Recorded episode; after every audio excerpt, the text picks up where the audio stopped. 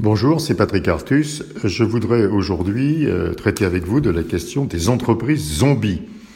Alors qu'est-ce que c'est qu'une entreprise zombie? C'est une entreprise qui est très endettée, qui est peu efficace et qui survit simplement parce qu'on la maintient en vie en continuant à lui prêter. Qu'est-ce que nous allons avoir après la crise du Covid? On le sait, on va avoir une très forte augmentation de l'endettement des entreprises. Des entreprises s'endettent pour compenser leurs pertes de chiffre d'affaires. Ceci permet de limiter la hausse des faillites d'entreprises. Euh, on, estime que les faillites d'entreprises en Europe vont augmenter de 40% par rapport à l'année dernière, ce qui est très peu compte tenu de la chute de la production. On aurait dû avoir un chiffre beaucoup plus élevé. Mais le coût, ça va donc être une très forte augmentation de l'endettement des entreprises. Et ceci veut dire l'apparition d'une proportion beaucoup plus grande qu'avant la crise d'entreprises zombies.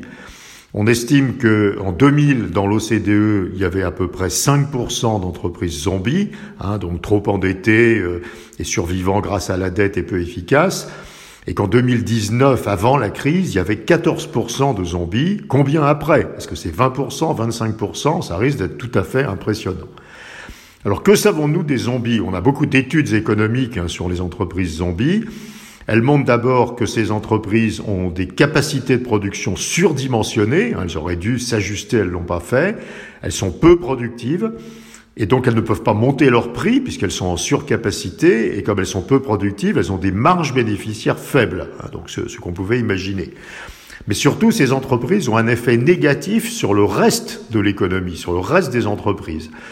D'une part, elles utilisent une portion qui est excessive de la capacité de prêt des banques, ce qui rationne de ce fait les meilleures entreprises pour continuer à prêter aux zombies. D'autre part, les zombies créent un biais de concurrence. Hein, elles sont peu efficaces et elles ont des prix bas, mais elles survivent, hein, et donc elles créent un biais de, concurrence, de, compétitivité vis-à-vis des autres entreprises. Et puis, elles empêchent la réallocation des facteurs de production. Hein, les entreprises zombies euh, utilisent du travail et utilisent du capital qui aurait dû euh, être transporté vers des entreprises plus efficaces et qui restent bloqués dans les entreprises zombies. Et ceci, bien sûr, réduit euh, la productivité globale de l'économie et la croissance potentielle. Donc nous sommes vraiment sous la menace, après cette crise, d'une nouvelle baisse de la croissance potentielle dans les pays de l'OCDE liée à la multiplication de la proportion des entreprises zombies. Alors, quelles sont les solutions pour éviter les zombies? Euh, la première, c'est quelque chose dont on parle beaucoup, hein, c'est de réfléchir à la possibilité de transformer la dette supplémentaire qui est donnée aujourd'hui aux entreprises en, fonds propres, hein, en equity ou en quasi-fonds propres. Donc il faudrait faire un grand swap de cette dette euh, en, en fonds propres soit par les banques qui ont distribué la dette, soit par des fonds publics hein, externes qui récupéreraient les crédits et les transformeraient en, quasi-fonds propres, hein, par exemple en obligations subordonnées. Et donc on aurait, au lieu d'avoir plus de dettes dans les entreprises, on aurait plus de fonds propres, et donc on n'aurait pas de zombies. Et l'autre possibilité, c'est une réflexion qu'il faut avoir, c'est est-ce qu'aujourd'hui les États, les banques, les banques centrales doivent supporter toutes les entreprises en difficulté?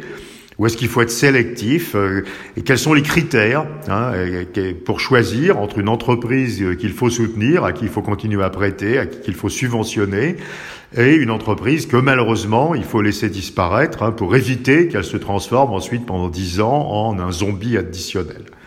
Voilà, je crois, une réflexion qui va être aujourd'hui extrêmement importante. Merci beaucoup.